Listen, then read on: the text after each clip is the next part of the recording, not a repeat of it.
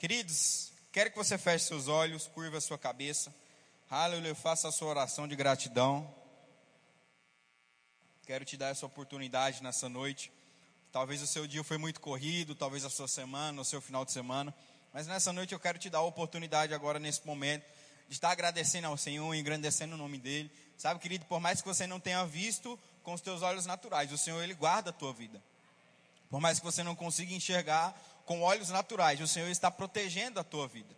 Aleluia. Só por aí, querido, é motivo de agradecer. Eu não sei o que você está passando, eu não sei o que você está vivendo, Talvez o que você está passando ou vivendo não é motivo de agradecer. Mas, querido, eu já te dei um bom motivo de você agradecer. O Senhor, Ele te protege de dia e de noite. Aquele, te, aquele que te guarda, não fecha os olhos, porque Ele guarda a tua vida em todo o tempo. Pai, nessa noite eu quero te agradecer por cada vida, por cada membro, por cada pessoa, Senhor, que está aqui nessa noite. Eu creio, Pai, que eles vieram receber algo de você. Eu creio, Pai, que eles vieram com o intuito realmente de receber algo da tua parte. Ô oh, Senhor, e a tua palavra ela é fiel, e a tua palavra ela se cumpre em nossas vidas. E a tua palavra diz que todo coração grato, que tem uma expectativa em você, ele não sai vazio ou decepcionado, mas ele sai transbordante com a resposta daquilo que viemos buscar. E essa é a minha oração a você, Pai, nesse momento. Que cada um que entrou aqui nessa noite saia com a resposta que venha buscar. Espírito Santo, toca no coração dessas pessoas, começa a confirmar coisas, Pai, para que eles possam entender e compreender aquilo que você tem para a vida de cada um. Essa é minha oração a você, em o nome de Jesus. Você tem liberdade em nosso meio, Espírito Santo faz o teu querer, alcança-nos mais uma vez com a tua poderosa palavra e instrução que você tem para as nossas vidas nessa noite. Em nome de Jesus, se você crer comigo, diz amém. Aleluia, queridos, eu quero iniciar o nosso culto lendo um texto que está lá no livro de Atos, no capítulo 11, no versículo 26. Livro de Atos, Aleluia, no capítulo 11, no versículo 26. Enquanto você abre, eu creio que você sabe o que nós estamos vivendo nesse final de semana. Nós estamos celebrando a Páscoa, amém? Uma das celebrações mais importantes para nós cristãos protestantes, cristãos católicos. Nós que acreditamos em Cristo, temos Ele como nosso Senhor e Salvador da nossa vida. Nós celebramos essa data porque sabemos que há muitos anos atrás ele morreu numa cruz por mim, por você. E querido, ele não continua naquela cruz, ou ele não continua nessa tumba, mas hoje ele ressuscitou. Aleluia, ele é o primeiro de muitos que vão vir. Aleluia. E querido, o Senhor ele ressuscitou e hoje ele vive. E a Bíblia diz que ele está sentado à direita do Pai. Então nós celebramos, querido, a morte, mas querido, acima de tudo a ressurreição, porque o nosso Senhor vive, o nosso Senhor reina, o nosso Senhor está vivo. Aleluia. E lá no livro de Atos, no capítulo 11, no versículo 26, eu quero ler esse texto com você, olha só que coisa interessante que diz aqui. E tendo o encontrado, levou a Antioquia. E aconteceu que por um ano inteiro eles se reuniram naquela igreja e ensinaram uma grande multidão. E os discípulos foram chamados cristãos pela primeira vez em Antioquia. Sabe, querido, que a mensagem que tem no meu coração para você nessa noite é Cristo. Jesus Cristo. Eu quero falar com você nessa noite a respeito daquele que, debaixo de uma obediência, debaixo de uma palavra, deixou toda a sua glória, deixou todo o seu poder e de livre e espontânea vontade, ele veio para cá morrer por mim e por você. Pessoas que não mereciam, mas pela graça do Senhor nós somos alcançados e hoje, por meio de Cristo, podemos reinar em vida. Aleluia! Estamos livres da morte, porque hoje o Senhor reina conosco. Nós reinamos com o Senhor. Amém? E esse texto aqui é interessante porque pela primeira vez, pessoas que eram seguidores de Jesus foram tidas como cristãs, foram chamadas de cristãs em Antioquia. Sabe, querido, depois da morte de Estevão, depois que Estevão ele foi apedrejado e morto, amém? Os cristãos eles começaram a se dissipar. E uma das cidades pelo qual os cristãos começaram a ir foi Antioquia. E é interessante porque alguns cristãos chegaram em Antioquia e eles começaram a pregar para judeus, mas não só para judeus, começaram a pregar para gregos, que eram tidos como gentios. Até aqui ainda não se tinha um entendimento pleno de que Jesus Cristo era para todos, mas acreditava-se que Jesus Cristo deveria ser pregado somente para aqueles que eram judeus. Mas cristãos chegaram em Antioquia e não só para judeus, também começaram a pregar para gregos, começaram a pregar para gentios. Essa informação chegou aos líderes da igreja de Jerusalém e Jerusalém enviou Barnabé. Quando Barnabé chega naquele lugar, quando Barnabé ele entra naquele lugar, ele entra naquela cidade, ele percebe o que está acontecendo. E sabe que Barnabé ele não julga, ele não critica, mas pelo contrário, ele fica animado em saber que Jesus Cristo estava sendo pregado não só para judeus, mas para toda a humanidade. Para todo aquele que era nascido, para todo aquele ser humano que era vivo, se era judeu, se era gentio, seja lá o que for, estava sendo pregado. E aquilo muito alegra o coração de Barnabé. Barnabé, ele se alegra com aquilo, ele vai para Tarso, busca Saulo, eles passam uma temporada ali naquela igreja, na igreja de Antioquia, aleluia, pregando e doutrinando as pessoas ali. E aquela igreja, ela era conhecida como uma grande igreja missionária. Mas eu acho muito interessante, querido, porque o grego fiel, ele traduz essa palavra cristão como aqueles que pertencem a Cristo. Aqueles que são pertencentes ao Senhor Jesus. E aqueles que eram pertencentes ao Senhor Jesus, o que, que eles estavam pregando, o que, que eles estavam fazendo? Pregando e ensinando todo aquele povo, curando aquele povo, falando de Jesus para aquele povo. E sabe, querido, que o Senhor ele morreu naquela cruz e ele não quer simplesmente que fique só no seu coração e na sua vida. Ou o Senhor não quer simplesmente que você venha aqui, escute uma mensagem e fique com você. Querido, o Senhor Jesus, ele morreu numa cruz para que toda a humanidade pudesse ser salva.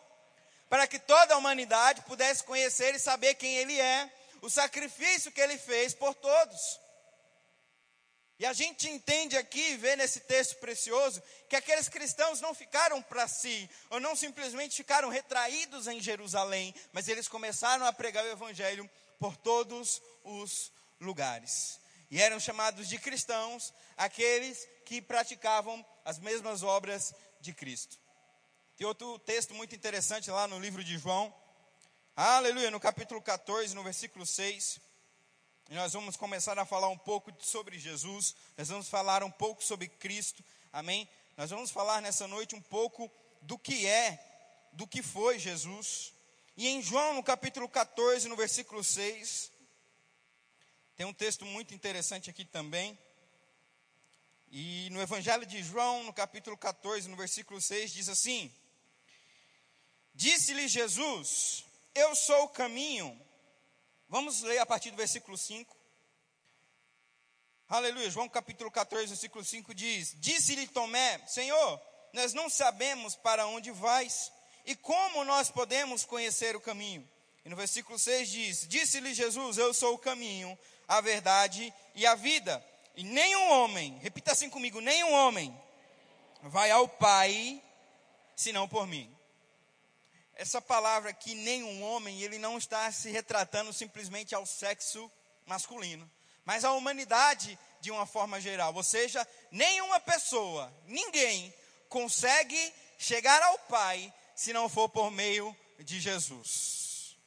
Ninguém consegue chegar até o Senhor se não for por meio de Cristo Jesus. Por quê? Porque Ele é o caminho, ele é a verdade e Ele é a vida. E se não for por Ele, queridos, não tem como se aproximar de Deus. Aleluia. Sabe que aqueles que acreditam em Deus não são salvos? Aqueles que acreditam em Deus. Eu conheço muitas pessoas que acreditam em Deus, mas não são, não têm o Senhor Jesus como o Senhor da sua vida. Os islâmicos, os muçulmanos, eles também acreditam no nosso mesmo Deus. Os demônios acreditam em Deus. Mas o que te leva até a Deus é o Senhor Jesus. porque Ele é o único caminho, Ele é a única verdade e Ele é a única vida. Sabe, querido, que boas obras não fazem você ser alguém salvo? Boas ações e boas obras te dão galardão no céu. Mas o Senhor não disse que eram as boas obras que te levariam ao Pai. É o Senhor Jesus que vai te levar ao Pai. E todo homem vai chegar um momento da sua vida, aleluia, que ele vai precisar confessar com a sua boca e crer com o seu coração que Jesus Cristo de Nazaré morreu numa cruz por todos os pecados e ao terceiro dia ele ressuscitou e hoje nós somos salvos por meio de Jesus. Sabe, querido, que você não é salvo porque os seus pais são crentes, o seu avô era crente. Sabe, eu conheço pessoas que o bisavô era pastor, que o avô era pastor, que o pai era pastor. Mas sabe, a tua descendência hereditária, sendo cristão ou não, isso não te salva. O que te salva é confessar o Senhor com a tua boca e crer com o teu coração. Eu nasci em um lar cristão desde os meus oito meses de vida. Eu estou dentro da igreja, eu nasci dentro da igreja, eu sei como a igreja funciona. Mas chegou um momento da minha vida, querido, que eu precisava ser salvo. Não era o meu pai ser o cristão que me salvava. Não era o meu pai me levar toda quinta e todo domingo para a igreja que iria me salvar. O que iria me salvar era eu confessando com a minha boca e crendo com o meu coração que um dia Jesus Cristo morreu numa cruz para poder me salvar. E eu me lembro que quando chegou o entendimento e quando veio a clareza, o Senhor, ele falou comigo e falou: Filho, é necessário um novo tempo na sua vida. Eu tinha aproximadamente oito anos de idade. E o Senhor começou a falar comigo. E Deus fala com criança. Claro que fala, queridos. Deus falou com Samuel, que tinha aproximadamente sete anos. Deus falou com Abraão, que tinha aproximadamente 99 anos. O Senhor fala com todo aquele que acredita nele. Alô? E o Senhor, ele falou comigo, falou: Filho, é necessário um novo tempo que está chegando para você. E para que isso você precisa ter uma aliança comigo. E confessar que eu sou o seu Senhor. E eu me lembro que eu cheguei no departamento infantil, eu expliquei aquela experiência para a professora do dia, e sabe, querido, que ela fez a confissão comigo.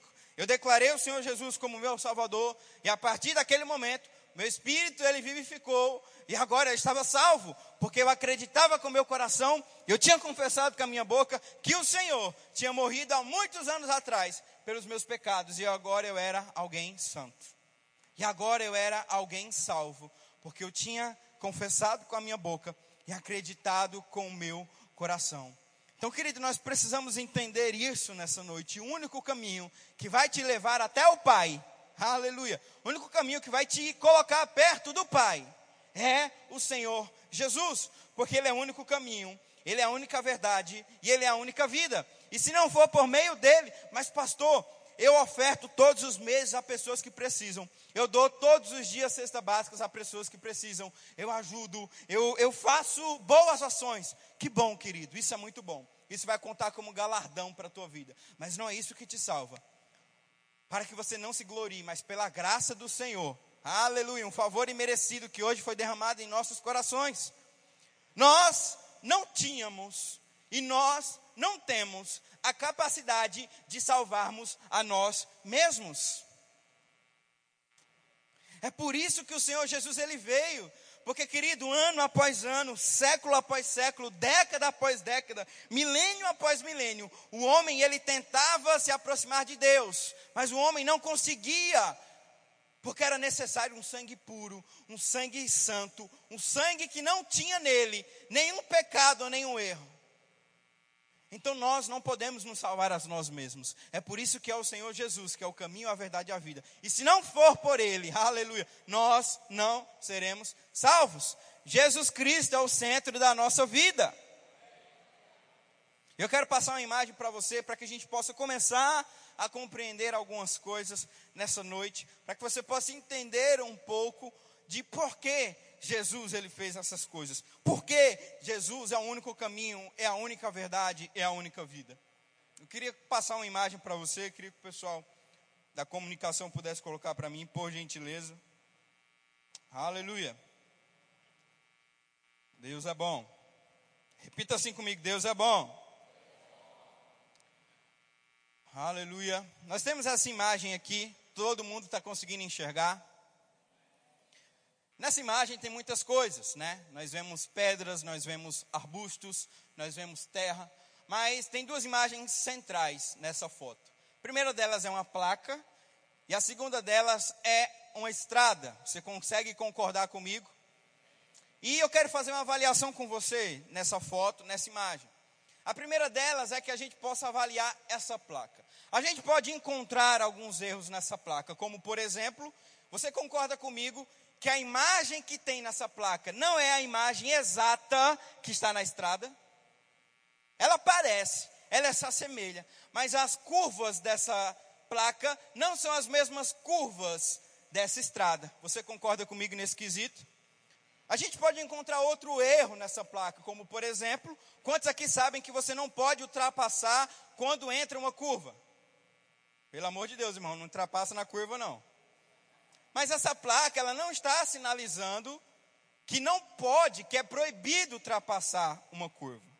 A gente pode identificar outro erro aqui também nessa placa, como por exemplo, essa placa, ela está muito próxima de uma estrada que logo vai ter curvas acentuadas. Ela está muito próxima, ela não tem uma certa distância de uma estrada que está sinalizando curvas acentuadas. E querido, nós poderíamos passar a noite toda aqui avaliando erros que essa placa tem.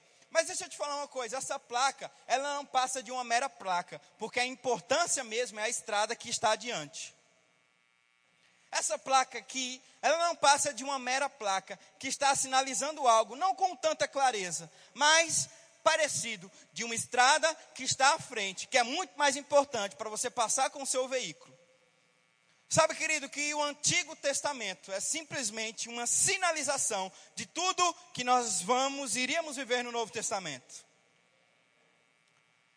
Aleluia, não sei se você está conseguindo me entender, mas o Antigo Testamento, ele é precioso, ele é maravilhoso. Mas o Antigo Testamento não conseguiu mostrar, mostrar com clareza quem era Deus. O Antigo Testamento não conseguiu entender não conseguiu mostrar com clareza de fato quem era o Senhor. O Antigo Testamento simplesmente aponta uma placa, sinalizando que o que vinha no futuro, a próxima estrada, aleluia, era algo poderoso que estava para vir, chamado Jesus Cristo. E esse Jesus Cristo, ele andou aqui nessa terra, querido, e tudo aquilo que ele fazia, ele mostrava ao Pai. Ei, a tua essência, meu irmão, está nos evangelhos. Tudo aquilo que nós víamos o Senhor fazer, aleluia, era o que Deus iria fazer. Sabe, se você quer ter uma ideia, uma ideia, uma breve ideia de quem é Deus, você vai olhar as antigas escrituras, o Antigo Testamento. Mas se você quer saber quem realmente Deus é, é olhando para a vida de Jesus Cristo. Se você quer ter uma noção breve de quem é o Senhor, vai para o Novo, vai para o Antigo Testamento. Mas se você quer saber de fato quem Deus é, o que Deus é, a sua essência de fato, querido, nós temos que olhar para Jesus Cristo. Por quê? Porque na antiga aliança, meu irmão, o Senhor, ele usava as ferramentas que ele tinha, que não era que eles queriam, para poder se apresentar ao povo. E muitas vezes o intérprete, que muitas vezes era o profeta, não passava a mensagem com clareza, não passava a mensagem com nitidez, não passava a imagem de fato como ela era. Querido, no Antigo Testamento nós temos uma sombra de quem é Deus, mas sabe que no Novo Testamento, por meio de Jesus, nós sabemos quem Ele é de fato. Sabe que uma sombra ela pode disfarçar muitas coisas. Sabe que eu posso pegar algo que nem parece tão grande, mas pela sombra parece algo espantoso. Mas quando eu chego perto, eu vejo que não é tudo aquilo. No Antigo Testamento nós temos uma sombra de quem é o Senhor. Mas, querido, quando nós vamos para o Novo Testamento e vemos a vida de Jesus, nós entendemos de fato quem Deus é. Nós entendemos de fato quem Deus é por meio de Jesus Cristo. Eu quero ler um texto com você em Hebreus, no capítulo 1, no versículo 3. Olha só que texto interessante. Eu vi que o pessoal da mídia está colocando aqui. Se vocês puderem me ajudar para a gente agilizar. Temos algumas coisas para falar ainda. Em Hebreus, no capítulo 1, no versículo 3. A partir do versículo 1, nós vamos ler o 2, e depois o 3, e depois o 4. Hebreus capítulo 1, a partir do versículo 1 também. Olha só que texto poderoso. Fica no 1 aí. Olha só o que diz aqui. No passado, por meio dos profetas, Deus falou aos pais muitas vezes e de muitas maneiras. Você concorda comigo? Devido ao pecado, meu irmão, por conta que o pecado ele entrou no mundo, a nossa conexão com o Senhor, ela foi interrompida. E o Senhor, na sua infinita misericórdia e compaixão, ele sempre tentava, de alguma forma, se aproximar do homem. E uma dessas formas era por meio dos profetas. Olha só que coisa interessante. Deus falou aos pais muitas vezes e de muitas maneiras por meio dos profetas. Olha só o que diz o versículo 2.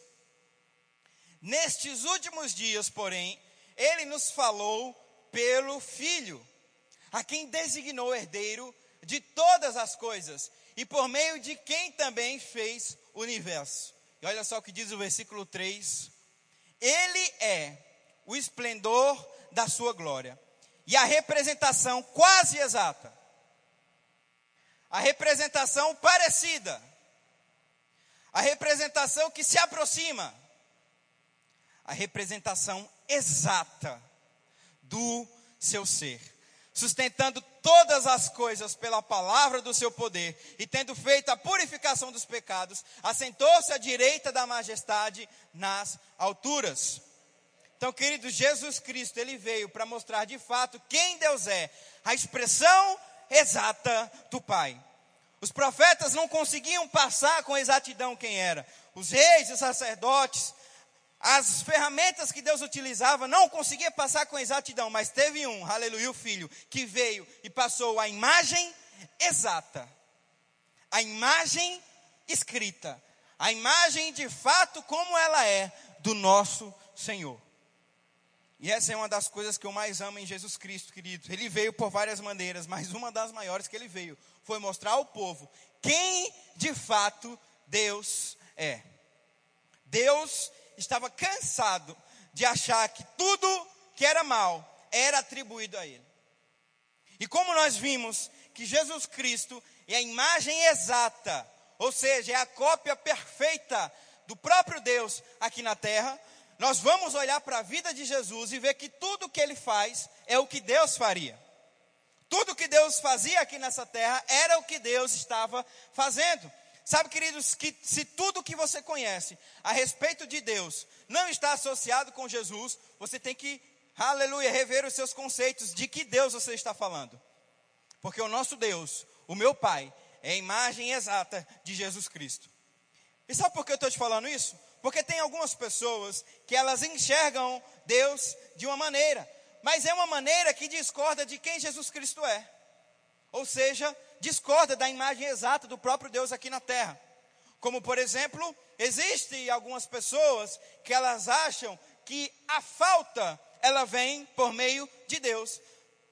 Existem algumas pessoas que elas acreditam que situações de falta, situações de misérias, elas vêm por meio do Deus, o Todo-Poderoso, o Criador dos céus e da terra.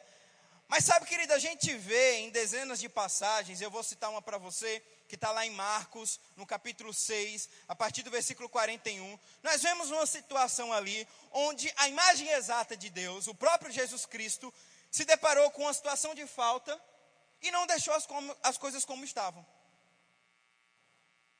Em Marcos, no capítulo 6, no versículo 41, a Bíblia vai falar que Jesus estava ensinando uma grande multidão, e depois que ele terminou, aquelas pessoas estavam com fome, não tinha alimento para todos. A Bíblia vai falar que era aproximadamente 5 mil homens, fora mulheres e crianças.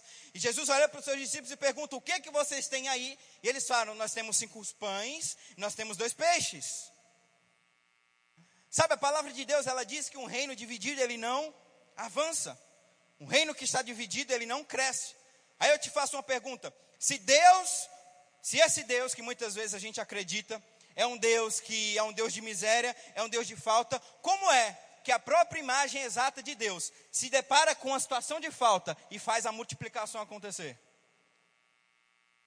Ei, se o reino dividido ele não avança, Se esse Deus que muitas vezes nós acreditamos que traz falta para a nossa vida, se ele fosse realmente dessa forma, a própria imagem exata de Deus teria que chegar diante daquela situação e dizer: não, vai ficar todo mundo com fome porque essa é a vontade de Deus. Jejum aí.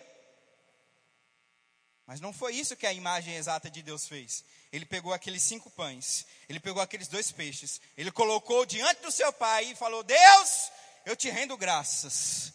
Por isso que nós temos aqui e querido, começou a multiplicar, começou a crescer. E uma situação que era uma situação de falta, se tornou uma situação de abundância, porque a própria imagem e semelhança de Deus, a expressão exata do Pai, não faz com que falta chegue na nossa vida. Então, querido, esse conceito pelo qual muitas vezes nós temos enraizado no nosso coração, achando que situações de falta e miséria foi Deus que colocou, está errado. Te enganaram, mentiram para você. Porque a própria imagem, semelhança de Deus, a expressão exata do Pai, se deparou com uma situação de falta e fez com que a falta se tornasse uma provisão. Se tornasse algo que se multiplicou.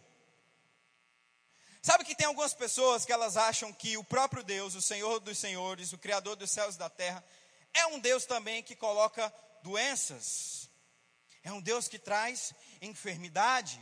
É um Deus que prova os seus filhos ou tenta os seus filhos por meio da doença. Mas nesse mesmo capítulo de Marcos, no capítulo 6, mas agora a partir do versículo 55, nós vamos ver que o próprio Jesus chegou em um lugar. Aleluia. Quando ele chegou nesse lugar, aleluia, meu Deus, eu me alegro com isso. Quando ele chegou nesse lugar, as pessoas reconheceram que era Jesus. E quando viram que era Jesus, começaram a trazer cegos, começaram a trazer coxos, começaram a trazer paralíticos, começaram a trazer mudos, começaram a trazer leprosos. E sabe o que, que Jesus fez? Não vou curar ninguém, porque foi Deus que colocou e é assim que vai ficar. Você está paralítico, você está cego, você está mudo, você está leproso, porque Deus quis e seja a vontade dele e amém. Não é isso que o texto de Marcos, capítulo 6, versículo 55 diz. Mas o texto diz que Jesus curou todas as pessoas. Curou todas as pessoas. Muitas deles não precisava nem o Senhor Jesus impor as mãos, mas tocava pelas vestes. O servo do centurião, o Senhor nem precisou ir lá, mas ele lançou uma palavra. Aleluia. Ele lançou uma palavra, aquele servo foi curado. Mas pastor, deixa eu te falar uma coisa. No Antigo Testamento, a gente vê que Deus ele colocava doença. No Antigo Testamento, eu tenho um texto bíblico que diz que o Senhor matava e feria. Querido, você prefere ficar com a sinalização ou com a estrada de fato como ela é? Deus ele estava trabalhando numa antiga aliança com homens que não compreendiam e entendiam quem ele era de fato. Mas, querido, veio a imagem exata. Veio a imagem completa, veio a imagem perfeita, veio a imagem com nitidez de quem Deus era. E a imagem exata, a imagem completa, a imagem com nitidez de quem o Senhor era, curava, aleluia, fazia as pessoas avançarem, aleluia, não tinha falta com eles. Era só uma sinalização da estrada perfeita que nós íamos caminhar. Por quê? Porque o Senhor Jesus, Ele é o caminho, Ele é a verdade e Ele é a vida. Se você pegar todo o Antigo Testamento, você vai ver que tudo aponta para o Senhor. Tudo aponta para o caminho. Várias placas, várias sinalizações que não eram perfeitas, que não eram nítidas, que tinham algumas falhas, apontavam para a estrada perfeita, que era o Senhor Jesus Cristo, que Ele era o caminho, Ele era a verdade e Ele era a vida. A gente tem outro texto muito interessante, e esse, esse é poderoso. Esse talvez vai quebrar alguns paradigmas em você. Em Mateus, no capítulo 17, no versículo 24, a Bíblia vai falar com a vai, vai mostrar uma situação onde Jesus ele é deparado com uma situação onde ele precisa pagar um imposto. E chegam os cobradores para Pedro e fala: Pedro, e aí, teu senhor não paga imposto não? Pedro vai para Jesus e fala: Pedro, é o seguinte, Pedro chega em Jesus, Jesus diz a Pedro: Pedro, é o seguinte, vai lá, pesca, e o primeiro peixe que você pegar, vai ter o dinheiro do imposto para nos pagar. Não, pastor, agora você me pegou, porque eu sempre achei que a falta de dinheiro era a vontade de Deus para a minha vida.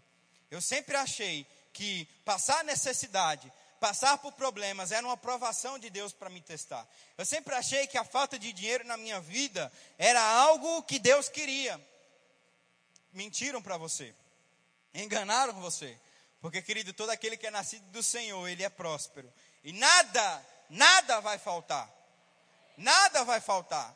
Mas todas as nossas necessidades serão supridas por meio de Jesus Cristo. Porque a imagem exata do Pai, como diz em Hebreus, no capítulo 1, no versículo 3, fez essas coisas. Então, querido, toda imagem que você tiver, aleluia, do Senhor, de Deus, que discorda com Jesus, está errado. Pastor, então aquela doença não foi Deus que colocou? Não, porque a gente não vê em nenhuma passagem Jesus expulsando ou não querendo curar as pessoas. Mas pelo contrário, todo aquele que chegava a ele doente e enfermo, até mesmo depois de muitos dias, como foi Lázaro, ele ia lá e ressuscitava.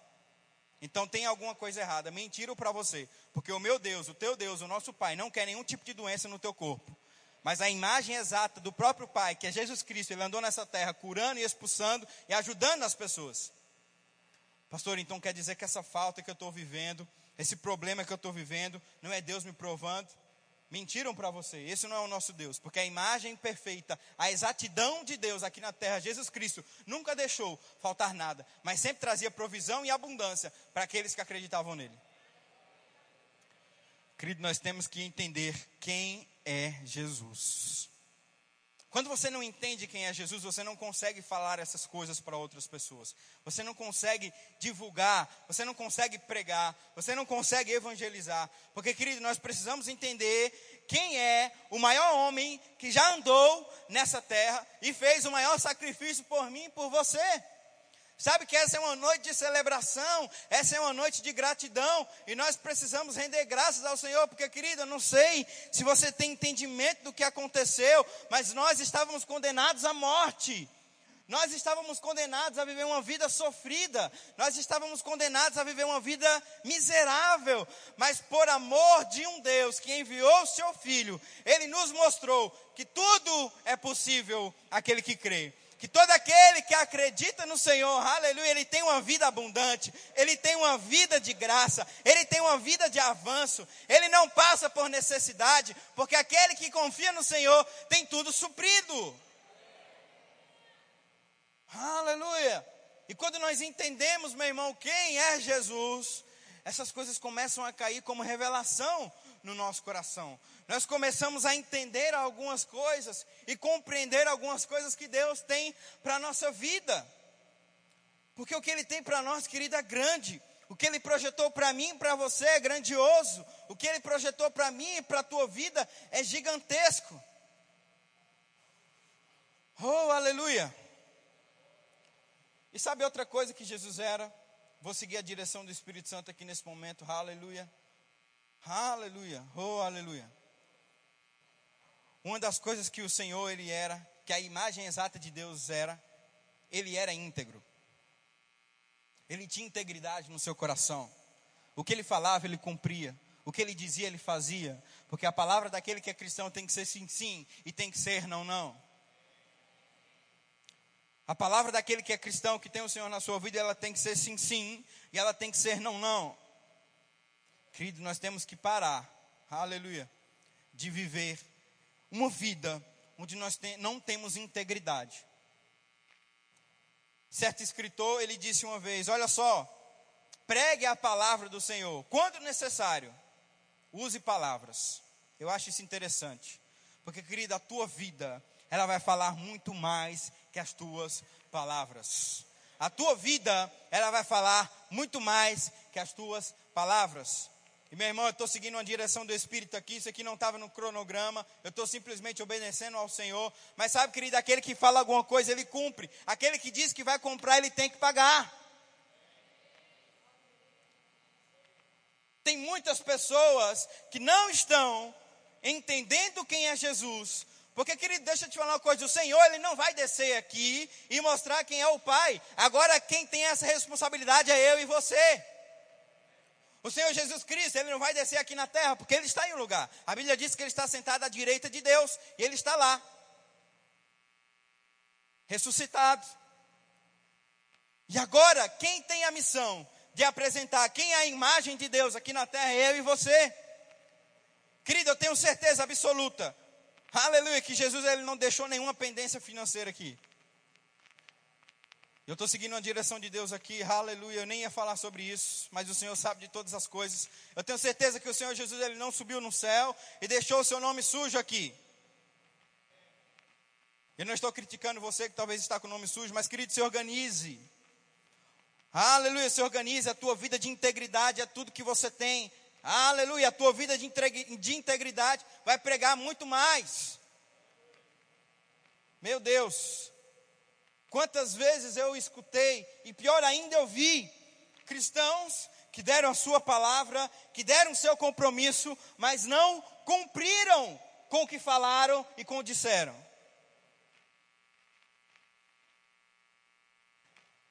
Queimando o nome do Senhor queimando o nome de Jesus. Querido, se fosse só o teu nome era muito bom, mas as pessoas vão olhar para você e falar: olha lá, o crente que diz que faz e não faz. Olha lá, ele diz que é cristão, ele diz que é filho de Deus, mas que tipo de filho de Deus é esse que fala as coisas e não cumpre? Querido, nós precisamos ser íntegros. Nós temos um nome a zelar. Você tem uma palavra a zelar.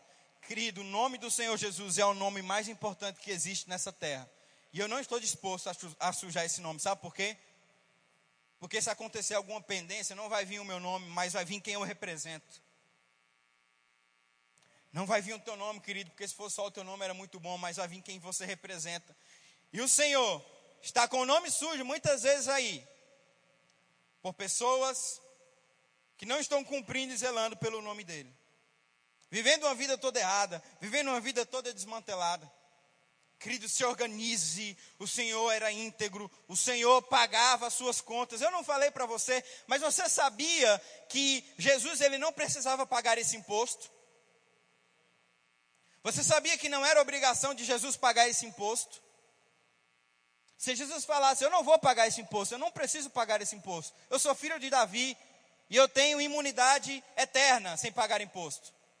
Ele estava no direito dele, mas sabe o que, que Jesus falou? Eu não quero que pessoas falem de mim, Pedro, vai lá, pesca o primeiro peixe. E quando vier, paga o que é de César, dá a ele o que é dele. Querido, nós precisamos zelar pelo nome do Senhor. Nós precisamos zelar pelo nome da palavra. Nós precisamos ser uma igreja íntegra. Uma igreja zelosa pela palavra. Cristão não é sinônimo de calotismo. Sinônimo, cristão não é sinônimo de comprar e não pagar. E eu falo isso aqui, querido, de todo o temor. E todo o coração voltado debaixo de uma direção do Espírito de verdade. Seja íntegro. Seja íntegro. A sua vida ela vai falar muito mais. Aleluia que muitas vezes a sua palavra. Amém, meu irmão? É o nome do Senhor que está em jogo e nós não podemos falhar com isso. Nós não podemos fraquejar com isso. Mas precisamos cuidar com o que nós estamos carregando. Porque muitas pessoas, elas não estão se aproximando de Deus, porque muitas vezes estamos com a nossa vida toda errada. Estamos com a nossa vida toda desmantelada. Amém, meu irmão? Aleluia. Em Atos, no capítulo 12, a partir do versículo 1, vai falar outro texto muito interessante, amém? E outro tópico que eu quero entrar com você. É um texto muito longo, ele vai até mais ou menos o, cap... o versículo 25, é uma história. E sabe, querido, não deixe que experiências negativas definam quem Deus é na sua vida. Não deixe com que experiências negativas definam quem Deus é na sua vida. Em Atos, no capítulo 12, a partir do versículo 1, tem um texto muito interessante. E ele vai falar de um episódio onde Tiago, um dos líderes da igreja, você está aqui? Você está comigo? Em Atos, no capítulo 12, a partir do versículo 1, a Bíblia vai falar que Tiago, um dos líderes da igreja, amém, um dos homens que andaram com Jesus, ele foi pego por Herodes e ele foi morto a fio de espada. A Bíblia diz que os judeus ficaram satisfeitos com isso, ficaram alegres com aquilo. E Herodes, como um bom político que era, viu que aquilo agradou o povo e falou: Não, se pegar cristão é o que vai subir o meu ibope, então vamos continuar. E aí, depois de ter pegado Tiago e matado ele a fio de espada, ele foi lá e pegou Pedro. Aquele mesmo Pedro que teve a pesca milagrosa, aquele mesmo Pedro que foi repreendido por Jesus como para trás de mim, Satanás, aquele mesmo Pedro que é, negou o Senhor, mas foi restaurado por, por, ele em Atos, no capítulo 2, teve uma pregação que quase 3 mil pessoas aceitaram Jesus. Um dos líderes da igreja agora tinha sido pego também. E no versículo 5 de Atos, no capítulo 12, a Bíblia vai dizer que os irmãos começaram a orar fervorosamente pela vida de Pedro. Fervorosamente. Sabe, querido, eu não sei porque eles não oraram por Tiago. Eu não sei porque eles deixaram com que é, Tiago fosse pego. Eu não sei porque eles deixaram com que aquela situação tivesse acontecido com Tiago. Eu sei que quando Pedro ele foi pego, os irmãos da igreja falaram: não, agora não. E eles colocaram o joelho em oração e começaram a agradecer ao Senhor. Sabe que muitas vezes nós esquecemos o Senhor e definimos Deus quem é por conta de experiências negativas, mas sabe, querido, experiências negativas não definem quem Deus é na tua vida. Porque Deus, ele já é definido na palavra por quem ele é. O problema não está em Jesus, muitas vezes o problema está em nós.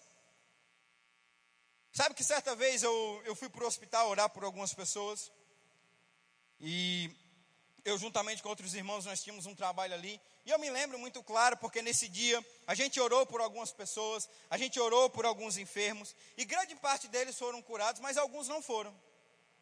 Algumas pessoas não foram curadas. Algumas pessoas não receberam cura naquele dia. E eu voltei para casa pensativo e perguntando: Deus, por que, que você não curou aquelas pessoas? E o Senhor falou para mim: Ei, o problema não está em mim. Suas experiências negativas não definem quem eu sou. Porque eu já sou definido pela palavra. Não é porque eu não curei aquelas pessoas que eu não continuo curando.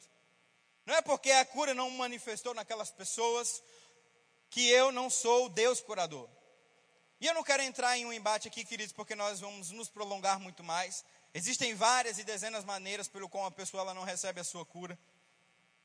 Mas sabe que experiências negativas não definem quem Deus é na sua vida. Não é porque você muitas vezes fechou um negócio errado e teve um prejuízo que Deus quer que você viva na miséria. Não é porque muitas vezes você tomou uma decisão errada e casou errado que Deus odeia casamento e constituição de família. Nós não podemos tomar decisões negativas que acontecem na nossa vida como base de quem é Deus, e foi o que aconteceu. Aqueles irmãos não pegaram o exemplo de Tiago e ficaram com aquilo, é, Deus queria mesmo que ele fosse morto. Vamos deixar com que Herodes continue pegando os cristãos. Querido, eu não sei o que aconteceu, porque a Bíblia não relata porque não intercederam oraram por Tiago. Mas eu sei que aquela experiência negativa não parou eles, mas eles continuaram acreditando, com o joelho em oração, no versículo 5, que Deus poderia livrar Pedro daquela situação. Falaram, poder, poderiam ter matado Tiago, mataram Tiago, mas Pedro não. Vamos nos unir aqui e orar fervorosamente. E sabe que muitas vezes nós estamos assim? Nós nos deparamos com uma situação negativa na nossa vida e achamos que é daquele jeito. Ah, foi o Senhor que quis. E aí o diabo ele continua com investidas e com dificuldades, uma atrás após a outra, fazendo você de bobo. Querido, se não deu certo na primeira, continua perseverando, porque Deus é o Deus de todas as coisas. Ei, não para. Continua avançando. Ah, não deu certo ali, não deu certo, meu irmão, continua na palavra, vai dar certo, porque Deus ele não é mentiroso. Não pegue experiências negativas e taxe como é Deus aquilo fazendo em você. E meu irmão, eles se levantaram em ousadia, e a Bíblia diz que um anjo foi visitar Pedro. Aleluia. E era de noite, e a Bíblia diz que Pedro achava que estava numa visão. Aleluia. Aquele anjo começou a tirar as correntes da mão de Pedro. Aleluia. Começou a abrir as celas. Sabe, querido, que porta automática não foi feita agora recente, mas foi criado há mil anos, há anos atrás, por um anjo. A Bíblia diz que as celas, aleluia, a partir do capítulo 12, você pode ler essa história. A Bíblia diz que onde o anjo ia passando, Pedro ia atrás e as celas iam abrindo automaticamente. Os sentinelas que estavam vigiando Pedro não conseguiram enxergar que tinha um anjo e Pedro saindo dali. Sabe o que é isso? É o poder de Deus na tua vida operando. Pastor, não deu certo lá atrás, não deu certo ano passado, meu irmão, continua, porque Deus vai mandar um anjo e as portas vão abrir automaticamente. Oh, aleluia! E a Bíblia diz, aleluia, que Pedro, quando saiu daquele lugar, caiu em si e chegou lá onde aqueles irmãos estavam orando e começaram e bateu na porta. E quando, aleluia, foram abrir, viram que era Pedro e falaram: Pedro está aí. Ela falou: Você perdeu o juízo. Como é que Pedro está aí? Pedro está preso. Sabe, querido, que Deus ele vai fazer grandes coisas na tua vida que você nem vai conseguir acreditar que foi daquele jeito. Você está orando, pedindo ao Senhor, aleluia. Mas às vezes a gente não acredita na tão poderosa ferramenta essa, deixada por Jesus para nós. Porque aqueles irmãos, eles ficaram assustados, eles ficaram espantados. Deixa eu ler esse texto com você, em Atos 12, para você ver que coisa interessante. Porque, querido, Deus é esse Deus mesmo. Por onde a gente menos espera, Ele faz algo acontecer. E no versículo 15 diz: E disseram-lhe: Estás louca? Mas ela afirmava continuamente que era assim, e eles diziam: É o seu anjo. Mas Pedro continuava batendo, e quando abriram a porta, viram-no e se espantaram. E acenando-lhe eles com a mão para que se calassem, declarou-lhes como o Senhor tirara da prisão. E ele disse: Vai e mostra essas coisas a Tiago e aos irmãos. E partindo, foi para outro lugar. Querido, eu não sei como, eu não sei por onde, mas eu sei que quando você ativa algo na terra para o céu, Deus ele vai mover as coisas para acontecer. Ele pode mandar um vizinho, ele pode mandar um patrão, ele pode mandar até um anjo, mas alguma coisa vai ter que acontecer e essa cela ela vai ter que se abrir e ninguém vai conseguir te pegar. Porque o Senhor Jesus ele faz essas coisas acontecerem. Quando nós acreditamos no nome de Jesus e entendemos quem Ele é, e por meio do poder da oração, que foi algo deixado por Ele para nós, tudo aquilo que você ligar na terra será ligado nos céus, aleluia, coisas vão acontecer. Aleluia, o milagre vai acontecer na tua vida. E eu vou te falar uma coisa, talvez você vai ficar espantado, porque Deus ele faz coisas extraordinárias. E quando você menos esperar e por onde você menos esperar, chega o que você pediu. Porque a Bíblia é muito clara quando diz: quando tudo ligar na terra, será sido ligado nos céus. Mas, querido, eles não pararam sabendo da morte de, de Tiago, mas continuaram orando, e orando, e orando. Experiências negativas não dizem quem Deus é. Aleluia. Mas quando nós permanecemos na palavra, aleluia, nós temos o poder milagroso dele em nossas vidas. Amém, meu irmão? queria estar chamando o grupo de louvor. Como Deus ele é bom. Aleluia, como eu amo as verdades da palavra, como eu entendo o poder do Senhor. E eu sei que ele está disponível para você.